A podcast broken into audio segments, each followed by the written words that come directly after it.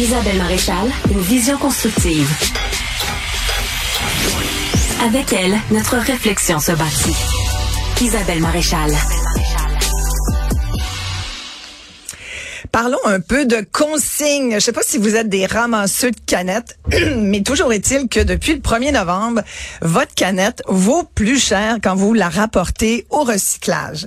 J'avais envie de parler de ça parce que euh, ceux qui font ça, on les appelle des valoristes. Je sais pas si vous le savez, mais c'est le, le terme. Un valoriste, c'est quelqu'un qui donne de la valeur à des objets qui, euh, pense-t-on, n'en ont pas ou n'en ont plus, qui finissent à la déchetterie. Or, c'est faux. Il y a de toute une gang de valoristes fabuleux qui recyclent notamment des canettes, qui vont les reporter et qui font un peu de sous avec ça. Il y a une coop fabuleuse, Ado deux pas de nos bureaux ici euh, chez Cube, euh, qui s'appelle la coop Les Valoristes, où j'ai eu l'occasion et le bonheur d'aller déposer des centaines de canettes avec une femme fabuleuse, une valoriste aussi, Élise Gamache-Bellil, qui est avec moi. Bonjour Élise. Bonjour Isabelle. Merci beaucoup d'être là. Je suis tellement contente parce qu'on va raconter aux auditeurs que nous, on se connaît. Oui. Depuis qu'on a ramassé des canettes ensemble, c'est vrai que ça rapproche. Oui, ça. Avoue que c'est vraiment rapproche. la base là. On, on est vraiment dans la, la poussière, la saleté, les fonds de canettes. Ça énormément. C'était dans le cadre, entre autres, de mon documentaire euh, Les moyens de la classe moyenne, où tu nous expliquais, Elise, que tu ramassais des canettes pour ton projet mise de fonds. Euh, Explique un peu, c'était quoi l'idée derrière ça? Ben, derrière l'idée euh, du projet mise de fonds, c'était de dire moi, je suis une femme, j'ai un bon emploi, euh, j'ai deux enfants, j'habite à Montréal depuis 20 trois ans bientôt. Et malheureusement j'arrive pas à m'ancrer euh, dans mon quartier que j'habite depuis tout ce temps-là euh, à cause de la hausse des loyers, à cause de la hausse des prix de l'immobilier. Euh, donc moi je voulais justement lever la situation, faire parler de la situation puis dire il va y avoir un problème si les maisons se vendent si cher, il va y avoir des retombées pour les locataires et les gens vont devoir quitter. Et qu'est-ce qu'on va faire avec ces gens diversifiés? Je me considère comme étant diversifiée parce que je suis une mère monoparentale avec ses deux enfants. Qu'est-ce qu'il va falloir que je fasse? Que je quitte le quartier Je suis pas d'accord. J'ai décidé de résister et j'ai décidé d'amasser ma mise de fonds avec quelque chose que les gens euh, laissent de côté ou prennent pas le temps de, de consigner, euh, c'est-à-dire euh, justement les canettes, euh, les bouteilles euh, de bière. Et quand tu parles de ton quartier, là, on parle pas de, du plateau ou de Outremont, on Non, parle non. de Villeray. Villeray, moi je l'habite euh, depuis que je suis étudiante. C'était abordable à l'époque. Je veux dire, j'ai quitté mon Drummondville natal pour venir étudier à Montréal. Ma mère euh, m'a logé là dans, dans, dans ce quartier-là. Donc, à l'époque, c'était abordable pour toute une diversité de gens et c'est ce qui le rend si attachant. Euh, on a des gens de toutes les classes sociales, on a des gens euh, de la culture, des communications, euh, euh, vraiment de tout. Et c'est ça qui était beau en fait. Mais là, malheureusement, ça se ça se change beaucoup.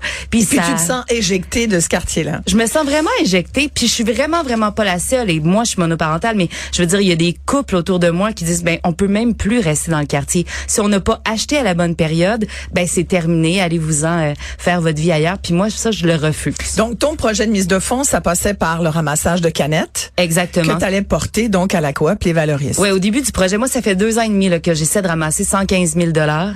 Euh, et malheureusement, euh, au début, tu sais, je suis allée dans les chez les commerçants, chez les épiciers, et on est mal reçu. euh, je veux dire, hein, quand on arrive avec des grosses quantités, surtout, euh, il y a plusieurs canettes qui passent pas. C'est vraiment vraiment compliqué et ça a comme été une révélation. Euh, J'ai découvert les valoristes et c'est un organisme, tu le disais, juste ici à côté, euh, qui, sans jugement, euh, reçoivent les canettes euh, des gens du quartier, justement, là, qui nettoient nos rues, qui ramassent les canettes un peu partout pendant les festivals. Tout ça, c'est vraiment une, une population là qui est euh, la population de Centre-Sud, donc des gens euh, issus de l'itinérance, des gens qui, qui, qui ont un, euh, comment on appelle un un, un revenu d'appoint. Euh, donc, c'est vraiment des gens qui euh, qui roulent pas sur l'or Non, c'est sûr. et qui ont Mais de plus en plus de gens de la classe moyenne qui font ça comme toi, d'ailleurs. Euh, oui, oui, moi, il y a plein de gens qui me contactent pour me dire, ah ben, ton projet m'inspire, je vais le faire aussi. Et je dis souvent, moi, je le conseillerais pas à mon pire ennemi, c'est pas facile, c'est une- un investissement de toutes les minutes, de toutes les heures. Je, je- on se promène dans la rue, moi, je ramasse des canettes, j'en ai toujours dans mes poches, j'en ai dans mon sac en ce moment. Je suis venue sur... Non, non, mais ça, sincèrement, ça vaut la peine de, de- de vivre l'expérience. Moi, j'ai eu l'occasion de le faire avec toi. Et quand tu dis des canettes en grosse quantité, imaginez des immenses sacs. Immenses sacs. Imaginez une voiture pleine de canettes que ça déborde, que tu es obligé de pousser avec le pied dedans pour que ça rentre. Et imaginez surtout l'odeur de, ce, de cette voiture-là. Ma voiture Un petit est... fond de Molson, puis de tabac, puis tout ce que tu veux. J'ai pas de la discuter à bord de la bière ces Ouais. temps-ci. Moi, l'odeur, mais comme collée au nez, donc ça, c'est plus difficile. là. Et les enfants ouvrent les fenêtres quand on s'en va euh, en voiture. sont- Et tu fais les poubelles aussi, tu fais, tu fais toutes sortes de, de choses. en Je fond. fais les poubelles autour de chez moi. Je veux dire, moi, là, j'ai fait all-in. Moi, je veux pas le quitter, mon Montréal. Faut-tu Ouais. l'aimer assez Ouais. pour passer deux ans et demi de sa vie à faire tout mon temps libre, à ramasser des canettes, à ramasser des bouteilles, à trouver des choses sur le bord de la rue, à revendre sur Marketplace, à essayer de, de, de demander aux gens, hey, donnez-moi vos canettes de party de bureau. Je vais aller les chercher, je vais les mettre dans ma voiture. Moi, j'ai sacrifié, je sacrifie. Combien d'heures t'as mis là-dessus, tu dirais? Ah moi je ah non non mais mes deux ans et demi là je veux dire dès que j'ai pas les enfants avec moi je suis là-dessus c'est un 20 25 heures semaine en plus de mon 40 heures puis en plus de ma vie familiale avec mes enfants Euh, et euh, Et je- depuis le 1er novembre, oui ben là, ta canette vaut plus d'argent. ça c'est extraordinaire parce que tu sais aussi c'est mon anniversaire le 1er novembre Arrête. je c'est extraordinaire le timing cette année à C'est un mon beau cadeau. Oui, à mon 41 ans, c'est un extraordinaire cadeau. Donc, le double, une 5 sous, vaut 10 sous maintenant. Et ce qui est, ben, évidemment, il y a les 20 sous qui sont tombés à 10 sous, donc les plus grosses canettes. Mais ça, il y en a un petit peu moins, donc c'est pas grave. Et en plus de ça, euh, de ça, toutes les Bobli, euh, les Montpellier, qui étaient pas consignés à la base, c'était- ils étaient pas consignables. Le son maintenant? Le son. Donc, Même les petites canettes, par exemple, tu sais, maintenant, il y a de plus en plus de petits formats. On pense à toutes sortes de, de tu sais, que ça soit- oui, voilà. euh, sans les nommer. Euh, oui, tout ce qui est de Ça, ça vaut 10 100 cents aussi? 100 millilitres à 2 litres. J'ai jeté 50 cents dans mon bac à recyclage. bon, remarque, je l'ai, mis dans le bac à recyclage. Je t'ai pas appelé pour tes données. Ben, c'est ça. Prochaine fois. Ben, il faut les déposer chez mais moi. il faut les déposer chez toi Oui. parce que toi, tu vas les porter chez les valoristes Oui. ou aller directement chez les valoristes. Oui. Je voulais qu'on parle de la coop Les Valoristes et, et tu travailles avec eux. Euh, ça fait tellement longtemps, vous avez une relation intime. Maintenant, euh, tu les aides un peu à essayer de se dépêtrer là-dedans parce que autant c'est une bonne nouvelle puis un cadeau pour toi et d'autres valoristes. Pour cette coop-là, c'est pas forcément une bonne nouvelle. Non, parce que la coop les valorise. Ce que les gens savent pas en fait, c'est quand on va porter un contenant chez l'épicier au commerçant, euh, ce, ce, ce commerçant-là, ce détaillant-là reçoit deux sous pour la manutention de cette canette. En plus là, euh, et malheureusement les valoristes qui sont là depuis dix ans dans le quartier ici, Centre-Sud, comme je disais, qui font un travail qui est au-delà du de l'aspect environnemental. Ils sont sur l'aspect social, l'aspect communautaire. Ils font vrai, vraiment une différence dans le quartier pour des gens euh, qui ont des situations particulières et pour une grande majorité. Donc, les valoristes ne reçoivent pas cette euh, ce, Bonification, ouais. de manutention de deux sous. Ils reçoivent pas euh, Ils reçoivent euh, rien. rien du tout. Euh, rien. Il y a des subventions, ils vont par des projets euh, particuliers, mais ça, ça leur permet pas d'ouvrir à des heures euh, assez impressionnantes. Tu sais, ils ont vraiment des heures d'ouverture, ouvrent du jeudi, euh, du lundi au jeudi, de 8 heures à 14 heures, parce qu'ils n'ont pas les ressources nécessaires. Ils sont dans un dans un environnement, dans un, un endroit en fait où il y a même pas un lavabo. On a une euh, grande cruche et on arrive à se laver les mains là. Mais je veux dire, c'est et c'est un service qui est exceptionnel, qui soulage les détaillants autour, qui fait vraiment une différence pour. Euh, Et ça roule, hein? Ça roule. Moi, ça, vu, là, ça c'est donne fou, le les goût gens de qui rentrent. Oui, vraiment. c'est facile à les consigner là. Ça devrait être un service, en fait, qu'on devrait pas essayer d'éteindre, mais qu'on devrait essayer de multiplier puis d'encourager et de valoriser. Moi, ce que je ne savais pas, Élise, c'est que c'est la coop, les valoristes, qui avancent l'argent qu'ils vont, par exemple, te donner à toi ou à d'autres Ouais. valoristes comme toi, là, qui viennent des gens qui viennent porter leur canette.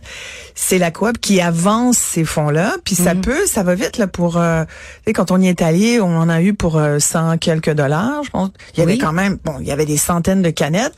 Euh, à 10 cents, là, ça vaut la peine. Donc là, Avec le double, c'est 200, 250 dollars de la fois. Et ils avancent cet argent-là. Mais tu sais, ils doivent donc attendre d'être remboursés. Oui, oui, c'est une situation qui est extrêmement précaire. Puis si on perd ce service-là, en fait, s'ils arrivent plus à avoir les reins assez solides pour continuer, en fait, ils continuent. En fait, je dirais presque juste Marika, qui est la coordonnatrice qui tient cette idée à bout de bras depuis dix ans.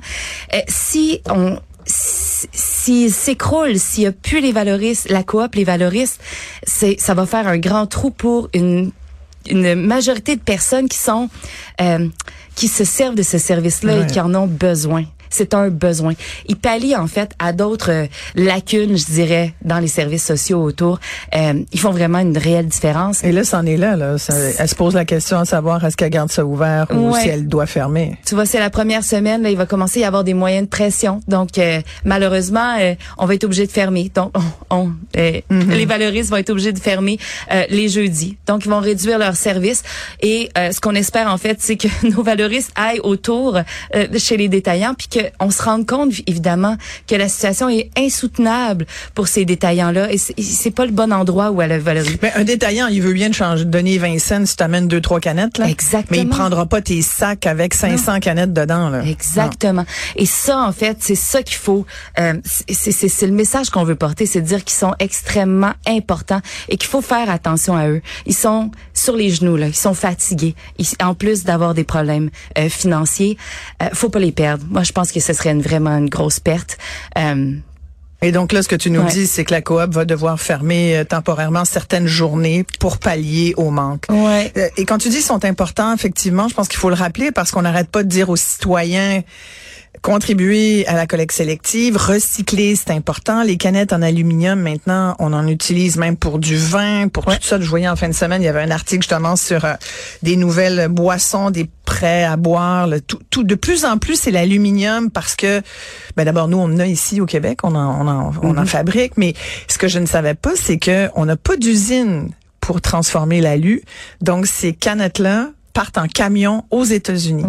Donc, on pourrait aussi quand même remettre en question toute la fonction de, de les GES, la production de GES, que ça, en même temps, le verre, on dit que c'est assez, c'est très énergivore aussi. Donc, il n'y a pas de recette parfaite, mais disons que l'aluminium, ça semble ben, ça être le plus écolo. Oui, c'est ça, c'est recyclable à l'infini, donc on peut le revaloriser, le revaloriser comme ça. Donc oui, c'est la, une Même si c'est pas biodégradable, c'est pas biodégradable du tout. Là. Ça peut durer jusqu'à 200 ans. Exactement, mais mm. s'ils sont ramenés au bon endroit, en fait, ils peuvent être réutilisés euh, à l'infini. Donc c'est assez extraordinaire.